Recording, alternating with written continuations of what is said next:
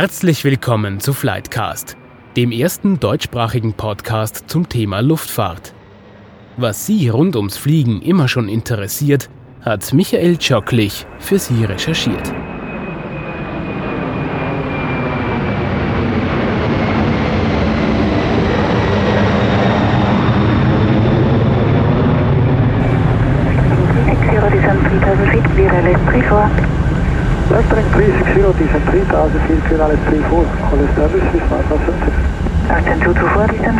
Heute sind wir zu Gast bei Frequentis in der Firmenzentrale in Wien. Frequentis ist der Weltmarktführer bei Kommunikationssystemen für Flugsicherungen. Rund drei Milliarden Passagiere jährlich werden über die Systeme von Frequentis durch die Luft gelotst. Unser Thema heute sind die Fluglotsen. Was machen sie? Warum braucht man sie? Mein Gast heute ist Regina Brutzek und Markus Klopf. Darf ich Sie bitten, sich vorzustellen?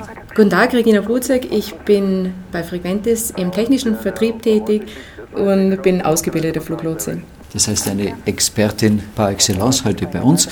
Markus Klopf, darf ich bitten, dass Sie sich vorstellen? Ja, hallo, ich bin zuständig für Marketing im Bereich der Flugsicherung bei Frequentis.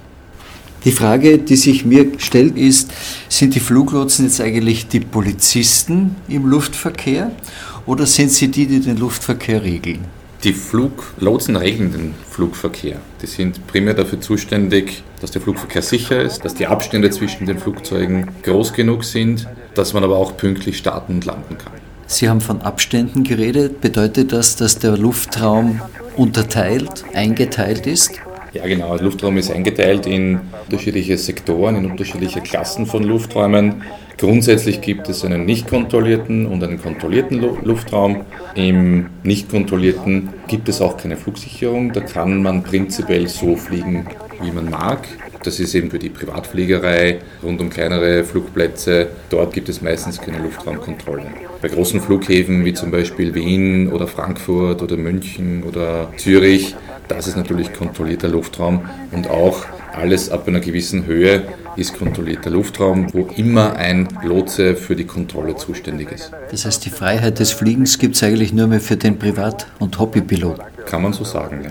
Jetzt haben Sie gesagt, der Luftraum ist eingeteilt. Kann man vereinfacht sagen, er ist eingeteilt in Überflug, Anflug, Abflug? Es gibt die Überflugskontrolle, die Anflugkontrolle für die an- und abfliegenden Flugzeuge und es gibt die Kontrolle am Turm für die Starts und Landungen und für die Bodenbewegungen.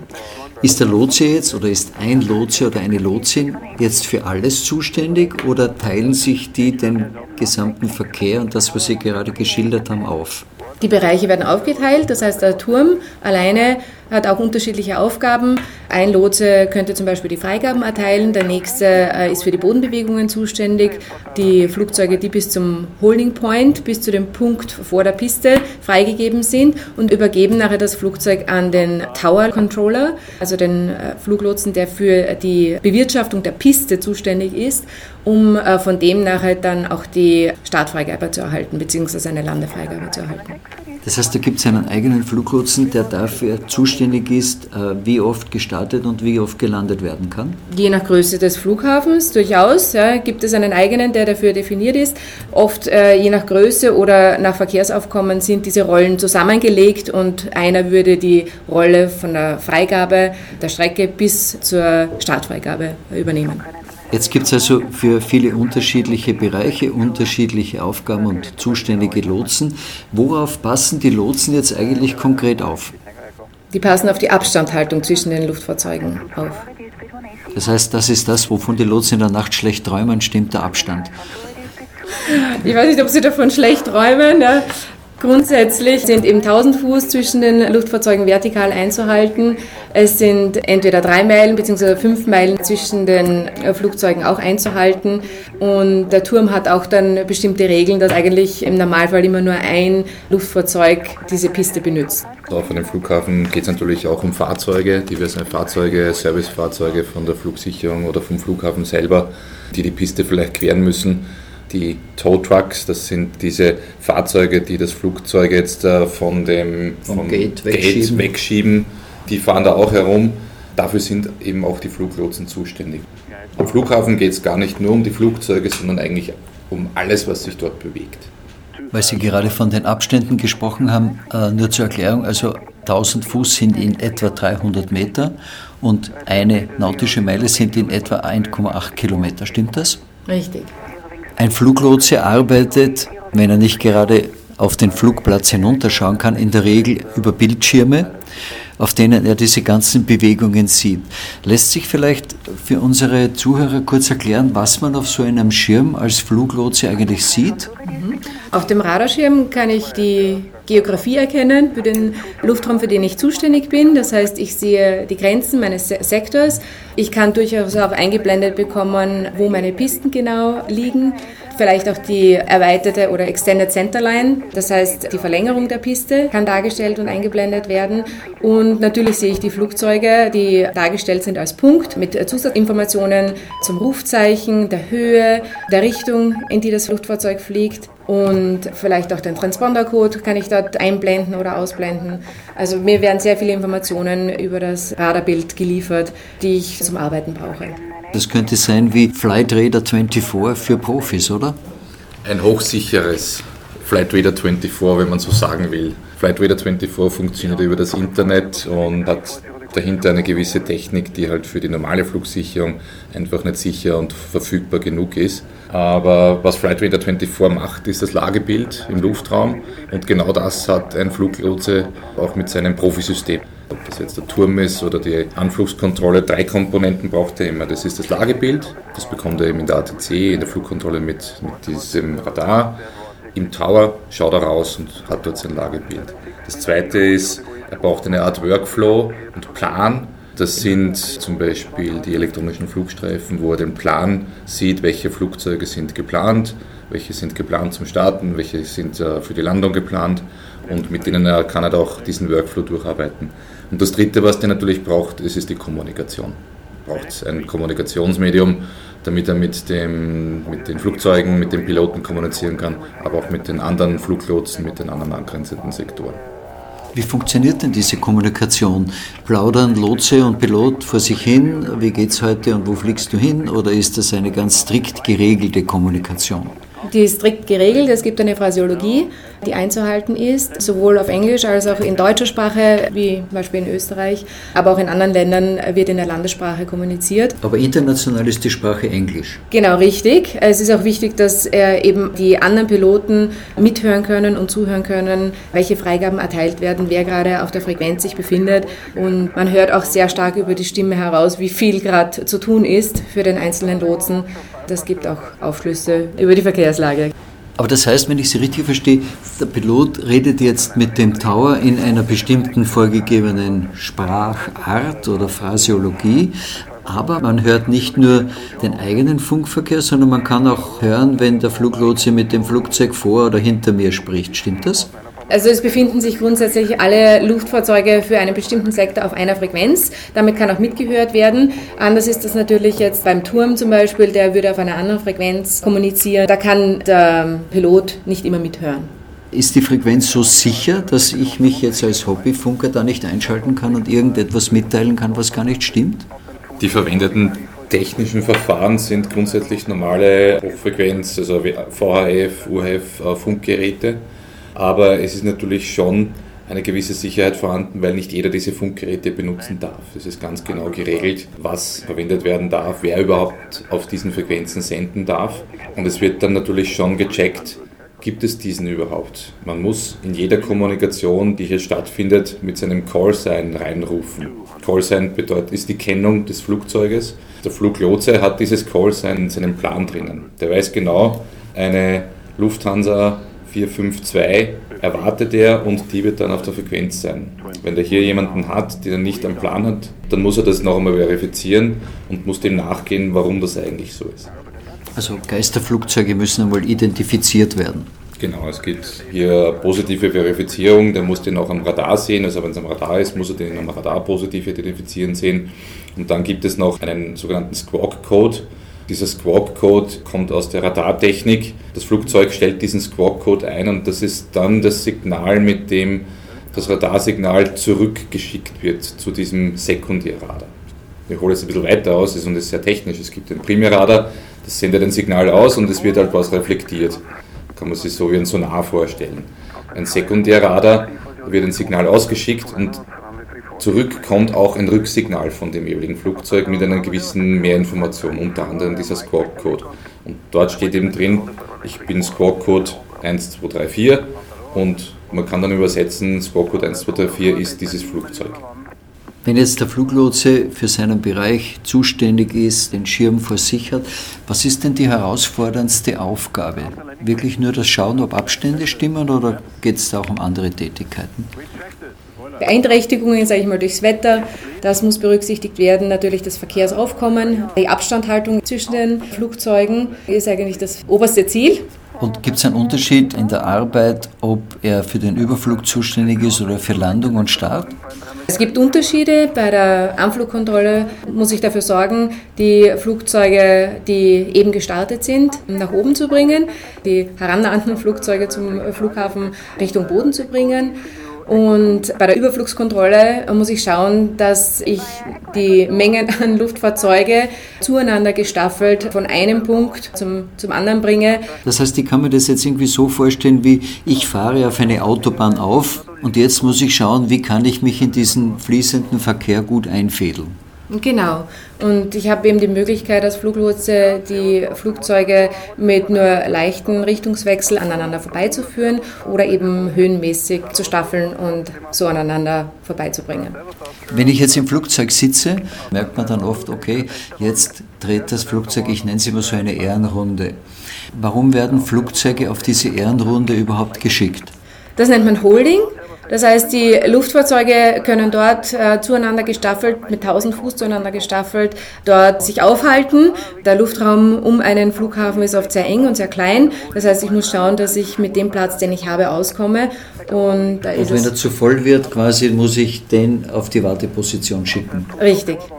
Flugzeuge können ja nicht einfach in der Luft stehen bleiben, so wie Autos. Und das ist die, einzige Möglichkeit, die man hat hier, um so einen Anflug wirklich zu verzögern. Man will es natürlich vermeiden. Die Planung ist natürlich so, dass diese Holdings vermieden werden müssen, weil diese Holdings kosten Zeit, die kosten den Passagieren vielleicht Nerven, vielleicht, dass sie den Anschlussflug nicht mehr erreichen. Es kostet auch Sprit, es wird ja auch Kerosin verbrannt und das soll natürlich vermieden werden. Aber das Holding ist in der Luft die einzige Möglichkeit, hier Zeit rauszuholen, die man vielleicht braucht, um den am Boden einzuholen zuordnen. Manchmal denkt man sich als Passagier, warum muss ich jetzt in dieses Holding, in diese Warteschleife und die anderen können eigentlich landen? Gibt es da Vorrangregeln? Wer zuerst kommt, mal zuerst oder wie geht das? Also grundsätzlich würde man natürlich jetzt den untersten zuerst herannehmen und zur Landung bringen. Allerdings gibt es vielleicht bestimmte Situationen, die die Gesamtsituation einfach vereinfachen und ich deswegen einen anderen vornehmen würde. Vielleicht gibt es auch Notfälle, von denen ich natürlich als Passagier, Passagier auch nichts weiß, die den Lotsen zwingen, einen anderen, der vielleicht schon früher da war, warten zu lassen. Also das ist alles situationsabhängig. Das werden zum Beispiel auch in Amerika internationale Flüge, die über den Atlantik kommen, werden normalerweise nicht ins Holding genommen. Da werden dann die Domestic Flights, die Flieger in den Ländern ins Holding genommen. Die transatlantischen Flugzeuge, die werden dann meistens vorgenommen. Weil sie schon weniger Sprit haben. Weil sie weniger Sprit haben, weil sie schon viel mehr Zeit in der Luft verbracht haben und weil es dort auch wahrscheinlich um mehr Passagiere geht. Wenn ein größerer Airbus oder Boeing hier ankommt mit 300, 400 Personen und die verpassen vielleicht den Anschlussflug, dann ist der Effekt größer, als wenn jetzt da ein Flugzeug kommt mit viel weniger Passagieren. Wer ist denn jetzt eigentlich im Luftraum der Chef? Der Fluglotse, die Fluglotsin oder der Pilot? An sich gibt der Fluglotse vor, wo und wie zu fliegen ist. Natürlich mit der Information, die er hat aus dem Flugplan. Und es ist auch so, dass der Pilot jede Freigabe zurückzulesen hat, um sicherzustellen, dass sie auch richtig verstanden wurde und dann auch richtig umgesetzt wird. Wie wird man jetzt eigentlich Fluglotse? Der Beruf klingt ja sehr spannend, klingt durchaus auch herausfordernd. Wie wird man das? Man kann sich bei der Flugsicherung bewerben, ein Aufnahmeverfahren durchlaufen und wenn man angenommen wird, kann man die Ausbildung beginnen. Dort lernt man zum Beispiel in einem der Kurse die Phrasiologie, die zum Funken notwendig ist. Dann lernt man mit dem Radar zu arbeiten. Man lernt äh, sehr viel rechtliche Grundlagen. Ja, und dann geht es auch in die Praxis über. Das heißt, am Simulator kann man Erfahrung sammeln und dann natürlich auch on the job mit einem Lehrer vor dem Radar sitzen und eine gewisse Anzahl an Stunden vor dem Radar an Erfahrung sammeln. Wie lange dauert es ungefähr, bis man dann selbstständig als Fluglotse arbeiten kann? Das ist sehr unterschiedlich. Das kann von zweieinhalb Jahren bis auch vier oder fünf Jahren erreichen. Es hängt davon ab, wann bestimmte Kurse stattfinden, die einzelnen Flugsicherungen ihre Ausbildung aufbauen. Ich glaube nicht, dass man das jetzt so pauschal sagen kann. Braucht man als Fluglotse gute Nerven? Durchaus, ja. Ich bin selbst kein ausgebildeter Fluglotse, aber ich durfte das öfter mal auch persönlich erleben in simulierten Situationen und man braucht auf jeden Fall sehr viel Stressresistenz. Es können Stresssituationen auftreten, es können jetzt Verkehrssituationen sein oder durchaus Notfälle und als Fluglotse muss man hier trotzdem die Ruhe bewahren können, um das Ereignis einfach professionell abzuwickeln, ohne hier in Stress zu geraten und vielleicht dadurch irgendwelche Fehler zu machen. Als Fluglotse ist man trotzdem immer der, derjenige, der das kontrolliert und der auch verantwortlich ist zu einem gewissen Grad für die Flugzeuge in der Luft. Stichwort Notfall. Was ist ein Notfall bei der Flugsicherung für einen Fluglotsen? Also prinzipiell gibt es zwei Arten von Notfällen. Das sind medizinische und technische. Und in beiden Fällen wird auf Verlangen des Piloten dem Flugzeug Vorrang eingeräumt. Das klingt jetzt simpel, aber gibt es auch einen Notfall, wie ein Fluglotse hat übersehen, dass da zwei Flugzeuge auf selber Flughöhe daherkommen? Das wäre jetzt in dem Sinn kein Notfall, der vom Piloten aus gemeldet wird. Das wäre eigentlich ein Konflikt, weil die Abstände unterschritten worden sind. Und wie werden die dann gelöst? Das ist alles sehr situationsabhängig. Wenn es schon soweit ist, wird er auf jeden Fall versuchen, die zwei Luftfahrzeuge äh, voneinander wegzubringen. Höhenmäßig entweder beiden oder zumindest einem Flugzeug eine andere Höhe zuzuweisen oder richtungsmäßig, dass man den einen wegdreht vom anderen und den Mindestabstand wiederherzustellen. Gibt es so etwas wie Fastzusammenstöße wirklich? Man liest manchmal darüber, aber genaues weiß man nicht. Es kann durchaus vorkommen, dass Flugzeuge den Mindestabstand unterschritten haben. Das kommt Gott sei Dank sehr selten vor. Es gibt ja auch mehrere Sicherheitsmechanismen. Es ist jetzt nicht nur der Fluglotse, der dafür verantwortlich ist, sondern es gibt einerseits zum Beispiel auch technische Systeme, sogenannte Safety Nets, die dieses überwachen und zum Beispiel so eine mögliche Unterschreitung des Abstands in der Zukunft schon einmal alarmieren. Das heißt, da ist noch gar nichts passiert und der Fluglotse hat noch genug Zeit, hier diese Änderungen zu machen. Davon gibt es aber mehrere Levels und es gibt sogar dann Onboard-Systeme, TCAS heißt das in den Flugzeugen, die das dann, wenn es wirklich eng wird, auch automatisch erkennen und auch hier Anweisungen geben und auch Ausweichanweisungen geben. Ohne Computer geht auch hier nichts. Der Computer unterstützt hier einfach und bietet einfach einen zusätzlichen Sicherheitsmechanismus. Und vielleicht ist auch wichtig zu erwähnen, dass auch oft zwei Augenpaare auf das Radar schauen und achten und den Verkehr beobachten. Das heißt, es sitzt jetzt nicht nur ein Lotse vor dem Schirm, sondern oft hast du einen zweiten Koordinator, der auch einen Radarschirm hat und den Verkehr überwachen kann. Wir reden jetzt hier von Europa. Äh, sind diese Standards in der Luftraumüberwachung weltweit gleich eigentlich? Man spricht ja natürlich schon von nationalem Recht, das eingehalten werden muss, aber das ist standardisiert durch die Internationale Zivile Luftfahrtvereinigung, die ICAO. Das ist eine UN-Organisation mit Sitz in Montreal in Kanada.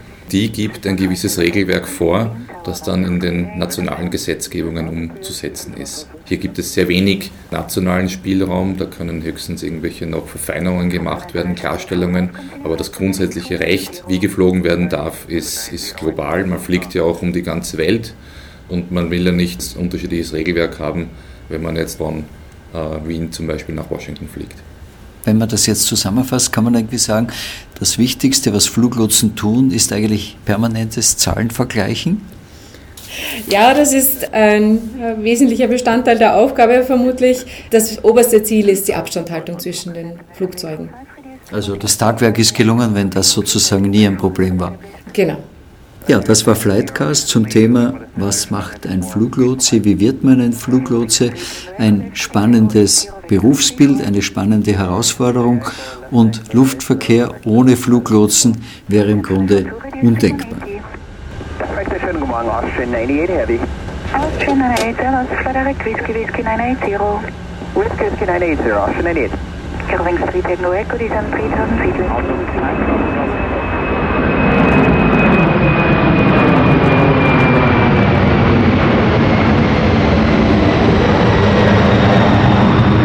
Das war die heutige Folge von Flightcast. Bleiben Sie dran. Demnächst geht es weiter mit spannenden Themen rund um die Luftfahrt.